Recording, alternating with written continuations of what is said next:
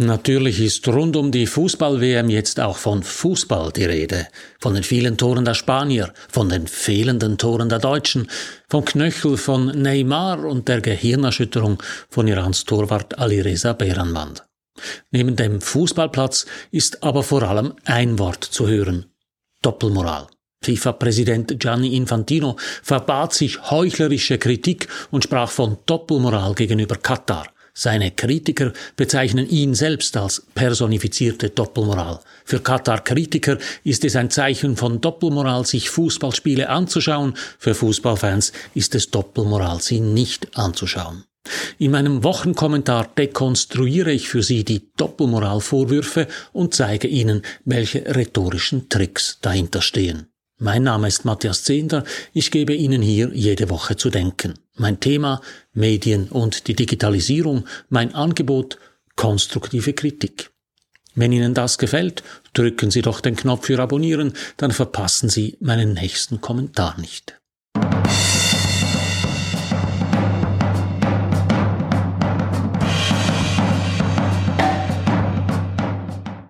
Schon vor der Eröffnung der WM sorgte FIFA-Präsident Gianni Infantino für weltweites Kopfschütteln.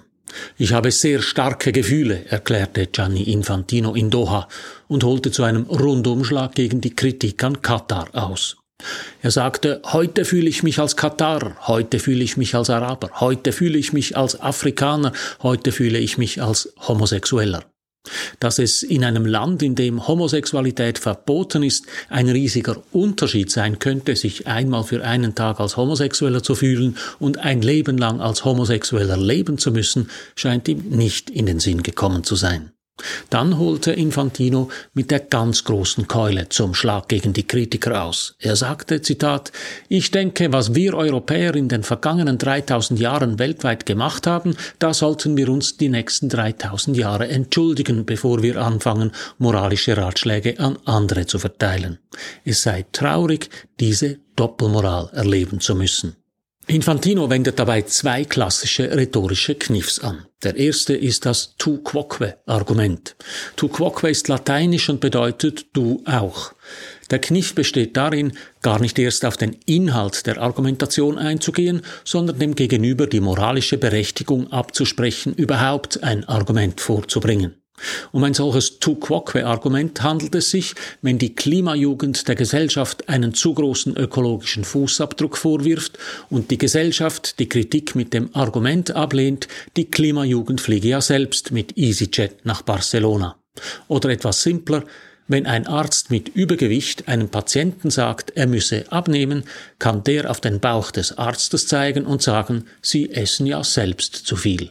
Das Tu quoque-Argument bestreitet also nicht den Vorwurf, sondern die Berechtigung, den Vorwurf zu äußern. Wie absurd das ist, wird am Fall des Arztes deutlich. Dass der Arzt selber Übergewicht hat, ändert natürlich nichts daran, dass der Patient abnehmen muss, wenn er eine Herz-Kreislauf-Erkrankung verhindern will. Der logische Fehlschluss, der darin steckt, liegt also darin, dass die moralische Bewertung des Sprechers auf den Inhalt dessen übertragen wird, was er sagt. Doch manchmal rechnet sogar der Teufel richtig. Der zweite rhetorische Kniff betrifft die Europäer. Es ist zweifellos zutreffend, dass die Europäer in der Vergangenheit Menschenrechte verletzt und andere Völker ausgebeutet haben. Infantino folgert daraus aber, dass die Europäer sich mit ihrer Vergangenheit das Recht verwirkt haben, andere Länder zu kritisieren.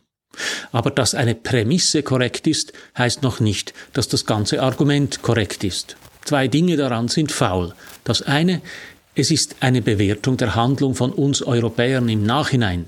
Im 14. oder 15. Jahrhundert waren die Europäer wohl überzeugt davon, moralisch richtig zu handeln. Europa hat sich aber weiterentwickelt und kritisiert deshalb heute auch die eigene Vergangenheit. Warum soll Europa also nicht das Recht haben, auch andere Länder zu kritisieren? Das Zweite, was faul ist, wen meint Infantino, wenn er wir Europäer sagt? Die Regierungen? Aber die halten sich ja mit Kritik an der WM zurück. Die einzelnen Menschen? Aber warum soll jeder einzelne heute lebende Europäer für die Geschichte Europas haften? Ich meine, bei diesem Satz handelt es sich sozusagen um Kontinentalismus. Infantino wirft alle in Europa lebenden Menschen in einen Kübel und verurteilt sie kollektiv für die Geschichte ihres Kontinents. Zu Ende gedacht würde das bedeuten, dass sich nie mehr ein Europäer zur Weltpolitik äußern dürfte. Und dann greift Infantino zur Doppelmoralkeule. Ich habe diesen Vorwurf noch nie so häufig gehört wie rund um diese Fußball-Weltmeisterschaften, und zwar gleich von allen Parteien. Infantino und die FIFA, Katar, die FIFA-Kritiker, die Katar-Kritiker, Fußballfans und die Medien, sie alle werfen sich gegenseitig Doppelmoral vor. Schauen wir uns den Vorwurf etwas genauer an. Im Grundsatz meint Doppelmoral, dass eine Tat unterschiedlich bewertet wird, je nachdem, wer sie verübt hat. Wer Wasser predigt, aber Wein trinkt, legt unterschiedliche moralische Maßstäbe an die anderen und an sich selbst an. Er ist also ein Heuchler oder ein Scheinheiliger. Ein Fall von Doppelmoral. Wenn ein konservativer Politiker die Werte der Familie hochhält und dann auffliegt, dass er eine außereheliche Sexaffäre hatte, dann ist das ein Fall von Doppelmoral. Der Mann hat Wasser gepredigt und Wein getrunken. Der Politiker misst sein eigenes Handeln mit einem anderen Maßstab als das Handeln seiner Mitmenschen. Von Doppelmoral spricht man aber auch, wenn jemand unterschiedliche Maßstäbe anwendet, wenn zwei dasselbe tun. Wenn ein Mann laut wird, zeigt er Stärke, wenn eine Frau laut wird, ist sie hysterisch. Das ist Doppelmoral. Russland hat vor vier Jahren eine Fußball-Weltmeisterschaft ausgerichtet, die weltweiten Proteste hielten sich in Grenzen. Jetzt ist Katar dran und die ganze Welt kritisiert die autoritären Verhältnisse. Das ist ein Fall von Doppelmoral, weil für dasselbe unterschiedliche Maßstäbe angelegt werden. Amnesty International oder Human Rights Watch haben schon vor vier Jahren Russland kritisiert. Wenn die beiden Organisationen jetzt auch Katar kritisieren, sind sie also nur konsequent. Es ist keine Doppelmoral. Es ist nicht ganz klar, warum Gianni Infantino den Europäern Doppelmoral vorwirft.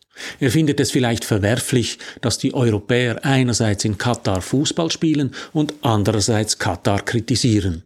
Auch bei uns gibt es solche Kritiker der Kritik. So sagt zum Beispiel der Blick, die deutsche Doppelmoral ist besonders abstoßend. Blick Fußballchef Andreas Böhni kritisiert, dass der deutsche Vizekanzler Robert Habeck im Frühling nach Katar gereist sei und um Gas gebettelt habe, und jetzt kritisiere er das Land, weil es die One Love Captain verboten habe. Das sei Doppelmoral. Das ist, um ein Wort von Böhni aufzugreifen, Schwachsinn, weil Gaskauf und Captainbinde nichts miteinander zu tun haben. Von Doppelmoral könnte man dann sprechen, wenn Habeck zwar Saudi-Arabien für seinen Umgang mit Minderheiten kritisieren würde, aus Rücksicht auf den Gasdeal, aber nicht Katar. Gerade das Habeck Katar kritisiert, obwohl Deutschland auf Gas aus dem Land angewiesen ist, zeigt doch, dass der Mann Moral hat. Es ist also gerade keine Doppelmoral. Auch andere Medien sind voller Doppelmoral-Schlagzeilen. Die Handelszeitung findet, es sei Doppelmoral vom Westen, wenn einerseits westliche Baukonzerne wesentlich an den Bauaufträgen für die WM beteiligt gewesen seien und andererseits derselbe Westen die Zustände auf den Baustellen kritisiere. Die Zeitungen von CH Media bezeichnen die ganze Fußball-Weltmeisterschaften als WM der Doppelmoral. Kritik an Katar sei fehl am Platz, man müsse vielmehr die FIFA, ihre Vergabepraxis und damit Europa kritisieren. Die Vorwürfe funktionieren alle nach dem Prinzip Sippenhaft. Weil der Hauptsitz der FIFA in der Schweiz ist, dürfen wir Schweizer die FIFA nicht kritisieren. Weil westliche Baukonzerne in Katar gearbeitet haben, darf der Westen Katar nicht kritisieren. Weil manche von uns gerne Fußball schauen, dürfen wir alle den Fußball nicht kritisieren. Das ist natürlich Schwachsinn. Es ist aber genau dieselbe Taktik, die auch Gianni Infantino anwendet. Auch er wirft alle Europäer in einen Topf und spricht eine auch noch die Geschichte umfassende Sippenhaft aus. Noch in einem weiteren Punkt argumentieren Gianni Infantino, der Fußballchef von Blick und viele andere Doppelmoralisten gleich. Sie packen Wirtschaft und Moral in dieselbe Gleichung. Wenn Gianni Infantino Europa Doppelmoral vorwirft, geht er offenbar davon aus, dass man niemanden kritisiert, mit dem man Geschäfte macht. Und die Fußball-WM ist ein riesiges Geschäft. Wenn der Blick Robert Habeck Doppelmoral vorwirft, weil Deutschland einerseits Katar Gas abkaufe und andererseits Katar kritisiere, macht er dasselbe. Der Blick geht offenbar davon aus, dass eine Wirtschaftsbeziehung ein moralisches Urteil umfasst. Es wäre auch dann übrigens kein Fall von Doppelmoral, weil ja beide Male dasselbe Land beurteilt wird. Es wäre eher ein Fall von Wankelmoral. Bei Gianni Infantino und bei den Medien steckt hinter dem Doppelmoralvorwurf also die moralische Unterfütterung von Wirtschaftsbeziehungen. Mit jemandem Handel zu treiben beinhaltet nach ihrer Ansicht eine Art moralische Absolution. Wer mit einem Land Handel treibt, darf es nicht mehr kritisieren. Dabei ist wohl eher das Gegenteil richtig. Gerade wenn ich mit jemandem handle, habe ich das Recht, ihn zu kritisieren. Schließlich profitiert er von mir. Das heißt nicht, dass Handel immer zu Wandel führen wird, aber das macht das Gegenteil auch nicht wahr. Angesichts all dieser Doppelmoralvorwürfe habe ich zwei Bitten an Sie. Die erste Bitte, lassen Sie sich nicht ablenken davon. Nur weil jemand Doppelmoral schreit, heißt das noch lange nicht, dass er recht hat. Hören Sie genau hin und versuchen Sie herauszufinden, wie der Vorwurf konstruiert ist, ob es sich also tatsächlich um Doppelmoral handelt oder ob der Vorwurf der Doppelmoral bloß als Denkverbot ins Spiel gebracht wird. Die zweite Bitte, lassen Sie sich von den Doppelmoralvorwürfen nicht davon abhalten, selbst moralische Urteile zu fällen. Nicht als Europäerin oder Europäer, als Fußballfan oder als Gasverbraucher, sondern als Sie selbst, als Mensch. Die meisten Menschen haben ein starkes moralisches Bewusstsein, denn wir Menschen sind nicht nur das Animal rational, sondern auch ein Animal moral. Wir haben ein Gespür dafür, was gut ist und was falsch. Wir müssen nur wieder lernen, darauf zu hören. So viel für heute. Drücken Sie doch noch schnell den Abonnieren und den Gefällt mir Knopf, dann hören wir uns in einer Woche wieder. Alles Gute.